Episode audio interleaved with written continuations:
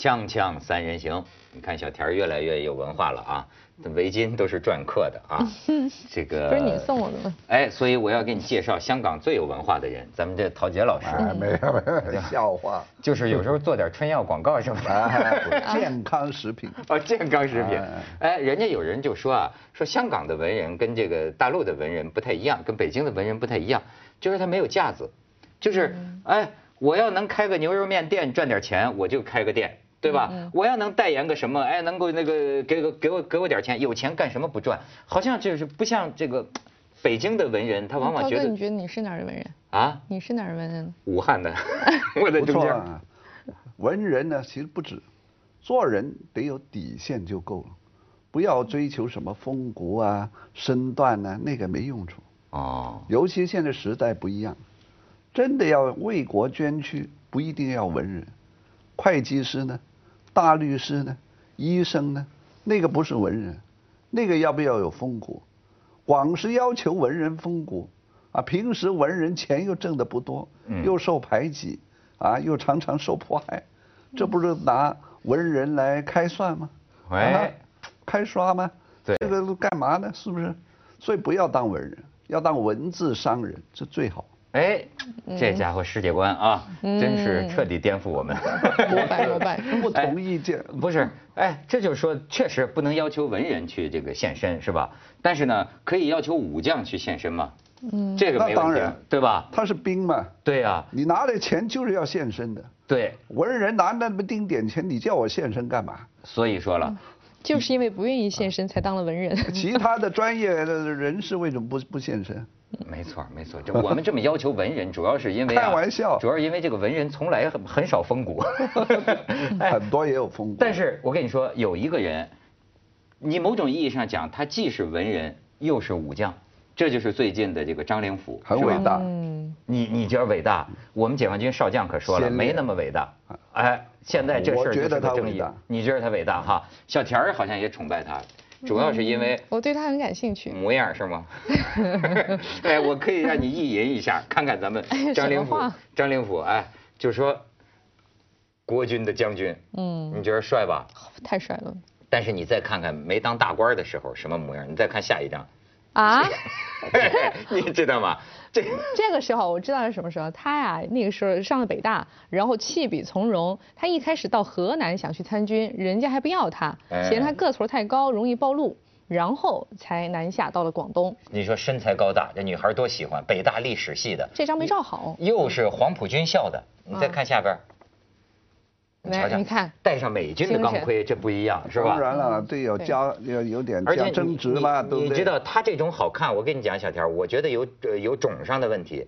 他是陕西长安人，对我我让我想起啊，陕西好多帅哥，就是那个米脂的婆姨绥德的汉，他跟这个刘志丹一块上的黄埔军校，嗯你觉不觉得他眉他的眉眼儿啊，有点像刘志丹，就是啊刘志丹也是好像这么类似这样的眼睛，他们那儿出这种帅哥，你看重庆也有这样的帅哥。是吗？哎别美化你们重庆了，你们重庆像黄晓明，啊，黄晓明，你再看下边。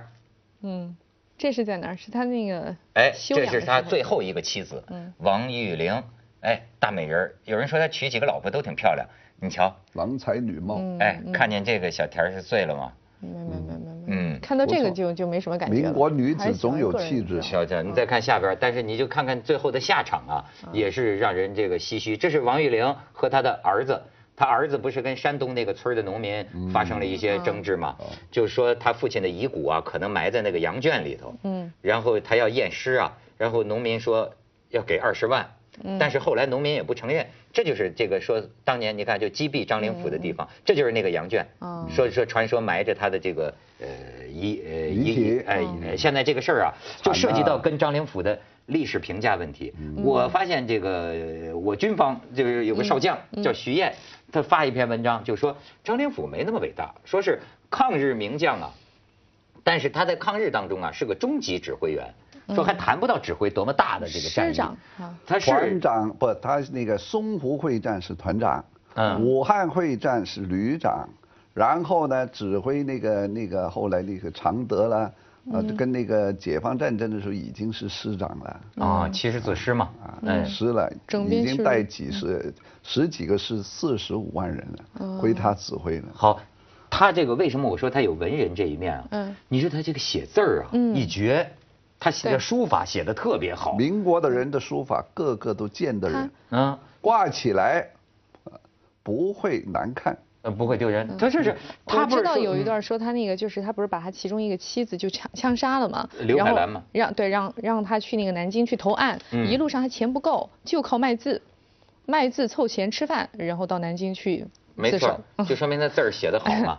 对，是他杀的这个他的这个老婆啊，应该是第二个，呃，嗯对，第二个老婆叫吴海兰。嗯这一直就说啊，这件事儿上就说他个个人道德上有这个污点。杀是有道理的，嗯是有因为这个老婆呢，老是跟他要军事情报，嗯跟他要文件，在他家里常常有文件失踪，不翼而飞。问他，他老是不说，就怀疑这个吴海兰是间谍。嗯所以这就像宋江怒杀阎婆惜，宋江把阎婆惜干掉，可是他还是忠义堂大哥，瑕不掩瑜。哎，你看宋江怒杀阎婆惜，嗯。他这个比方啊很有意思，嗯。因为呢，实际上他说的这个死因呢是有争议的，嗯。一直有两大派，一派是张良甫的部下，一直到王玉玲，嗯。都是说呀，实际上是因为这是个地下党，嗯。就说这个吴海兰啊，拿了他的文件，然后他问他，嗯。但是呢，另一派的人不承认。说没有这个可能性，嗯。实际上他就是因为吃醋，嗯。就是因为吴海兰呢在西安跟一个别的军官呢看电影，就是这就是给戴绿帽子嘛，嗯嗯。他就这个杀。吴宗南呢打的都有可能，都有可能。所以我就说你举的这个例子让我想起来啊，宋江杀阎婆惜也是两个，是啊，也是一方面因为这个阎婆惜啊，这个女的不正派不正经，对吧？另一方面也是最后阎婆惜在宋江的公文袋里，把宋江的那个公文拿了不还他那个。已经宋朝了，一千年已经不可考。而且要知道，这个呃张灵甫他是学历史的呀。最后这个故事，反正桥段也是他自己出来的嘛。说最后要杀他，他他的妻子，因为他的妻子跟那个什么地下党有关系。这个话最早是谁传那个说出来的？就是王玉玲说出来的。嗯王玉玲听谁说的呢？就是听张灵甫说的。后来他的部下这样说啊，都是在那个张灵甫就是身后了，他们说啊，确实那个人跟地下党有关系，这个所以说不可考了，已经不知道了。但是呢，我们知道的是什么哈？知道的就是不管怎么样，他是被判了呀。蒋介石亲自下令要追究这个事情，军事法庭见，嗯判了他十年，但是最后呢又把他放出来，戴罪立功嘛，哎戴罪立功嘛，所以要不说北大历史系的也出书呆子哈，碰见这个老婆之后，赶快翻水翻《水浒传》，哦，宋江是这么干的哈，杀，是不是这路子啊？但是你为什么觉得他伟大呢？啊，因为这个抗战呢、这个历史战功是不可抹杀的。首先，这八一三炮火一响，他淞沪会战作为蒋介石的嫡系主流部队啊。第二，常德会、武汉会战、常德会战、长沙会战、衡阳会战，这都明摆着呢。嗯啊，这个黑白的事实，黑白分明。而且啊他他没功，谁有功？我问你，谁有功？这谁打的？啊，这些战役谁打的？不就他打的吗？不是，咱就这么说吧，他即便是个士兵，那也是抗日有功啊，嗯对吧？甭说是将军了，在而且呢，他我觉得他这个命运呢很有意思，这个人，就是呃，过去有句话叫“瓦罐不离井上破”呀，将军难免阵前亡。就说这个将军，你的最后这个死啊。而且他这一辈子，他老负伤。我发现他一个特点，他真是遍体鳞伤，枪林弹雨。他从最就是因为早他太勇敢了。腿都瘸了。身，先士卒嗯北伐，包括蒋介石那个时候军阀混战，几乎每一次战争当中他都受伤，但是一直都没死。啊，人不是有那个有一个笑话嘛，就说这个国民党的军官很多时候都是要打仗的时候都是什么跟我冲，啊、对。但是很多其他的一些就是给我冲，给我冲 他就是说跟我冲的那种，嗯。你知道为什么吗？嗯。这过去有个历史学家，这个黄仁宇，他当年抗日战争的时候，他也在部队里边。嗯。后来他就总结这个原因呢，就是这个军队太落后了。嗯。他这个军队落后到一个什么程度啊？就咱们军队的这个这个意识啊，精意识形态啊，还是《三国演义》，还是《水浒传》，所以更多的就是说连长大哥。嗯，大哥往前冲。他说为什么咱们抗日战争死的将军特别多呀？就靠张自忠这些人，大哥冲上去了，或者大哥死了，这帮人就全跟着冲，身先士卒。身先士卒，你要一崩溃啊，那真是散兵将找不着官。你要打仗，你自己树个典范，不要叫别人的儿子上前线。是，嗯，所以那个时候是没法不让前冲，大哥要不往前冲啊。敌人一过来，整个全线崩溃，就一溃退千里，所以就靠这个打仗。因此我就说，你看这个张灵甫，到最后我就觉得他这一辈子总受伤，但总是大难不死。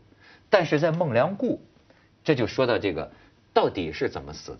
到底是到底是被击毙的，还是自杀的？嗯，这个当事人应该有的还在，他自己不说，那么以后就成了个悬案。但是不管是被击毙还是自杀，他是有个遗书，是写给蒋中正的，在最后的时刻写了遗书以后就死了。但是现在又说那个遗书不是也要也要去辨辨别一下真伪嘛，对不对？那个也应该在台湾，在那个国史档案馆可以查得到的。嗯。但是当时的兵荒马乱，有人说不是自杀，就是说解放军杀红了眼睛，觉得他顽强抵抗，他四十七师，那么一攻进去，嗯啊。就一个小的排长，嗯，解放军一个排长把他给毙了，嗯，这个是当时毛泽东、陈毅通通都不知道，后来还把他罚了个禁闭，嗯，这个说法比较可靠。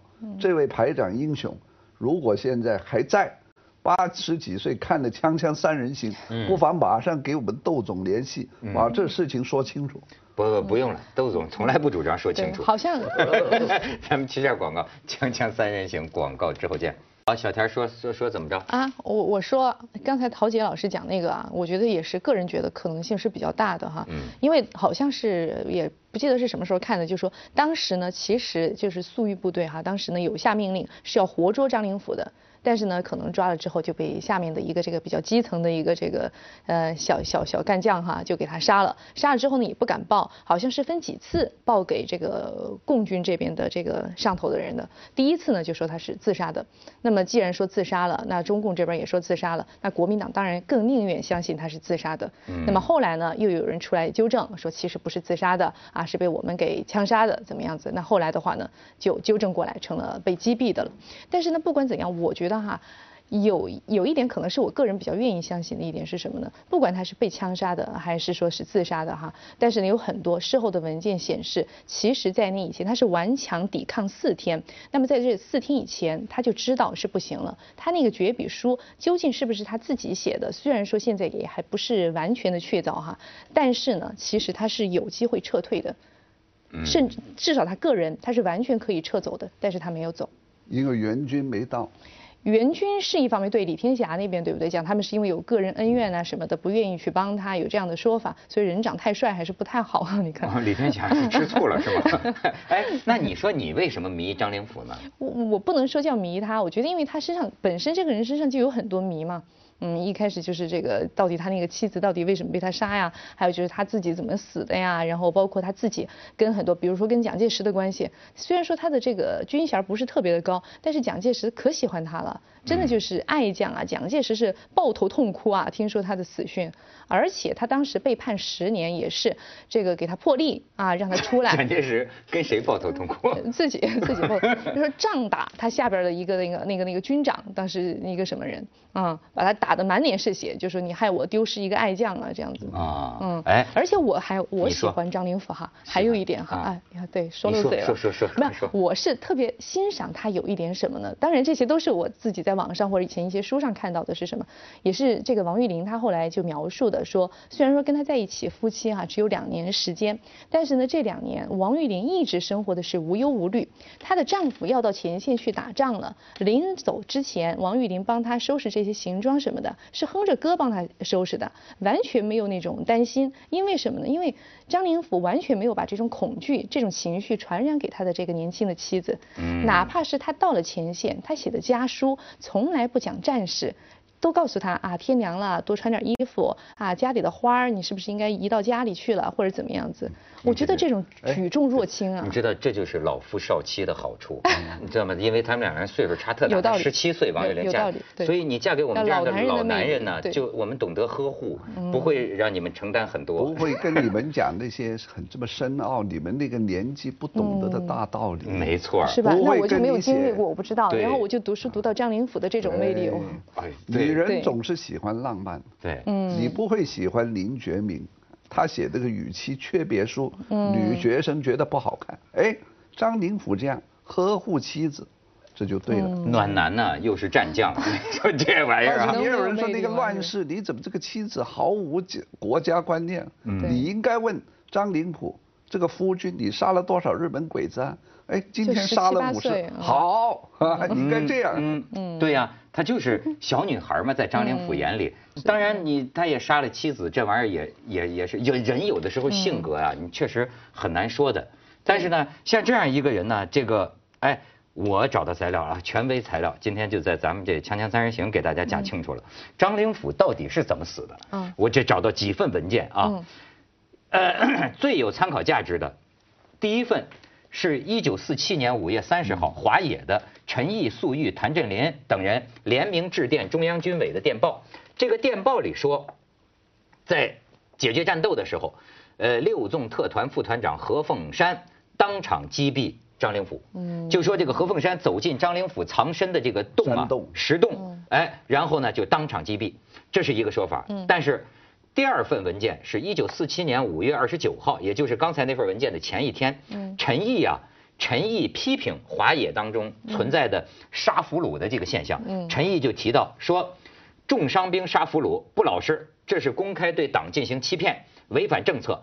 张灵甫是我们杀的，但是你们的报告却说是自杀的，我们就是骗了党中央毛主席，你明白吗？这一度就是说，是打的，但是为什么又报自杀？这个两份文件里面说法就有这个矛盾啊。然后呢？有你刚才说的这个原因，就说是不是说大家提出来的是冲上孟良崮活捉张灵甫，嗯结果给打死了呢？他们有点害怕，嗯就报他是自杀。嗯但是这种因完成不了任务但是这种因果关系好像也不是特别有利啊。嗯还有被被自杀的老祖宗，怎么讲？被自杀被自杀。然后第三份文件是一个华野政治部内部所编的一个蒋军七十四师调查研究，这是在孟良崮战役结束之后啊，组织了二十多名得力的干部，呃，这个调查完成的。这份材料呢，你看啊，按说已经比陈毅讲话还晚，嗯，可是呢，他还是采取的这个什么说法呢？自杀。嗯呃，最后他说啊，全歼呃该皖与孟良崮，除张灵甫、蔡仁杰等自杀及战斗中击毙七千余名外，其官兵五千人悉数被俘。所以根据这个最后一份的这个材料，又说张灵甫是自杀。所以现在的问题就是，唯一能找到这个三份历史材料，你相信哪个？但是呢，有一个据说华野当时的验尸报告，就说这个子弹呢是从左后脑还是右后脑打进去哦，从这个下颌这个地方穿出来是。后面开枪。那么像不像是处决？哦，这像不像是哎从脑后开枪？像不像像？不像？不像自杀不像自杀我不相信自杀，嗯，后来自杀是有人推诿责任，那边是把他美化哎，杀身请成人，啊应该是兵荒马乱的时候被不知道被谁干掉。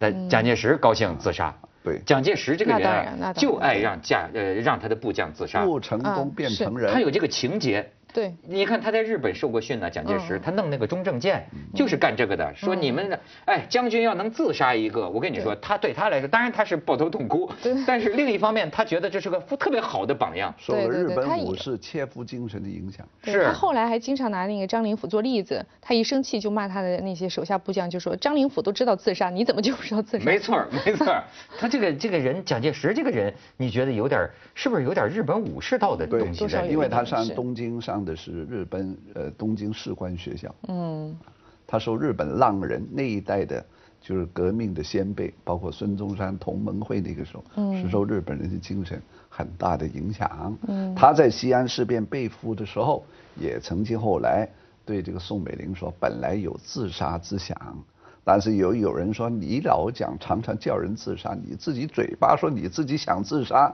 对怎么从来没有见过你拿这个枪对着自己还有人跟？他说这对呀样，，对呀，是啊，是啊，所以这不好说。嗯，可可能说，哎，我比你们都重要，啊，我比你们都重要。可能有很多部下说，没有你更重要，因为你这个指挥不当，嗯你不会打仗，也不会用人。嗯，汤恩伯、什么顾祝同，这不会打仗的。胡琏啊，这个那个啊，张灵甫算是会打仗。他是诸葛亮，他可以斩马谡哈，别人不可以斩他。哎，是你你要说这个蒋介石这个人啊，就过去老说他这个解放战争啊，为什么都打败了？嗯就说老挑剔他一点，就是说他瞎指挥，老是越级嘛，越权指挥。可是你知道他这个内部这个错综复杂的关系到后来到了台湾之后，他们还组织了一个革命实践研究院，就总结失败的经验呃教教训。老蒋就说啊，说你们去查查这些电报，说我下指挥，哪一个不是在前方的将领？他越级请示我，你明白吗？他们就这种关系，就是说他问我怎么办，他说我能不回吗？嗯，他像那个什么那个电视剧里边，一拿起电话就建军同志。对对对对 对，他这个你看，他本身就有这种关系，就像咱们公司里好多人，你比如说他直通老板，嗯，这是中国人 中国人的办法，对不对？就是我越过中间很多中间，我直接奔了老板。那你说老板能怎么办？第一，他优柔寡断，不然就是想故意邀功。嗯这个是这种作风是不行的。嗯要你在前线，你是旅长也好，团长也好，你自己当机立断。是我老蒋那个时候在南京或者在重庆，我怎么知道前面前方沙尘怎么样？所以这不然你上黄埔军校干嘛？嗯黄埔军校是培养独立思考的，什么都要打电话的给大老板请示。对对对，跟我要校长请你干嘛示，好像一直没毕业啊，一直在学校。锵锵三人行，广告之后见。快讲不是我这 off record 我就随便讲，off 一句。record 什么意思？先就是我我本来想就是聊天儿跟你讲的嘛，对，没有就是感的也也也不一定敏感吧，就是我自己天马行行空自己想的。黑话你就不我没有讲啊讲吧讲吧讲吧，赶快把错误观点抛出来，让我们批判一下因为你在讲。嘛，你说这个这个这个，那我们不讲了。别害怕，别害怕。我说了，没事他要求把张灵甫应该官方给他平反，因为袁崇焕啊，虽然那个时候是明朝的大将，是前是后来清朝乾隆皇帝不是。你们这个历史我我这个根本就是我我我刚才是这样讲了我这个结论不是这样的，陶杰老师，我的结论是历史上的冤假错案多了去了啊，这个这个需要去洗雪的一些东西很多，那当然其实沽名钓誉的也很多，但是我们作为后人，尤其是我们又不是历史学家，我们放眼看去能看到什么呢？对吧？那那个袁崇焕要不是因为清朝的那些啊那些皇帝啊就愿意我们自己把我们这方面的史书拿出来给那个袁崇焕给平个反的话，到现在他还是一个大汉奸呢。不是，嗯张灵甫有什么平反的问题呢？张灵甫前些年这个中央领导人把那个纪念章啊、对抗日的什么荣誉章就发给这个王玉玲了。当时胡主席亲自接见王玉玲，对不对？对啊，哎七三年的时候，周总理他们就请王玉玲回大陆来啊，嗯这都是某种承认啊。是某种而已。历史这些东西我们都看不清，扑朔迷离，真的。但是我个人我觉得，呃，张灵甫是一个很有人格魅力的人。当时啊，你是可以有接受杀妻你问问你爸爸，那看是为什么呀？如果真的是这个政治立场不同的话，那也没有办法啊。文革以前政治斗争嘛，你死我你死我活的。讲张灵甫的电影就有一个叫《红红日没错嗯。嗯嗯原著小说叫吴强。嗯，根据这个小说拍出来，个红日一拍出来，文革时候马上打为毒草。是你把张灵甫怎么拍的这么英勇？嗯，你这个镜头为什么在下面往上照？英勇吗？哎，有有有，后来那为什么个演员都平照很惨？的。为什么你这个镜头不往上？我我从上面摆往下照，把它拍的渺小一些。要俯拍不要仰你这个导演是不是心里同情，支持国民党？嗯，是不是通过美化张灵甫的形象？希望老蒋打回来，哎呦，那个时候那个大批判的嗯不过王玉玲后来也说，她说那个演员比我的丈夫差太多了，完全没有我丈夫帅。他是他说的是李幼斌。啊李幼斌这个后来又翻拍了这个电视剧《红日》哦是后来的然后呢，李幼斌演的这个张灵甫啊，就叼着个大烟斗。后来啊王玉玲就不高兴，说我丈夫从来不抽烟，嗯而且我的丈夫比你李幼斌帅多了。我但是丈夫其实不是坐山雕，哎 对对，其实王玉玲，你看她这些年的话，其实和这个大陆这边关系蛮好的哈。我看还有说什么，她通过她在中间怎么做一些工作啊什么的，帮助共产党收回了在台湾的两栋啊，从日本人手里收回了两栋大楼的主权。啊，产权还是什么的啊。其实我这个说这个张灵甫，他们老说张灵甫啊，有一种说法认为他有勇无谋，就是认为他这个就是冒进，比如说七十四师固守孟良崮，他这个妄图啊，就是自己让解放军包围，然后等着友军过来之后再来个反围歼，就是太鲁莽。可是后来我发现，这个就是其实张灵甫就是当时抗美援朝啊，美军发现的一点，美军就发现呢，很容易就被共产党包围。但是后来他们发现不用慌，因为他们没有什么重武器，包围了你啊，常常。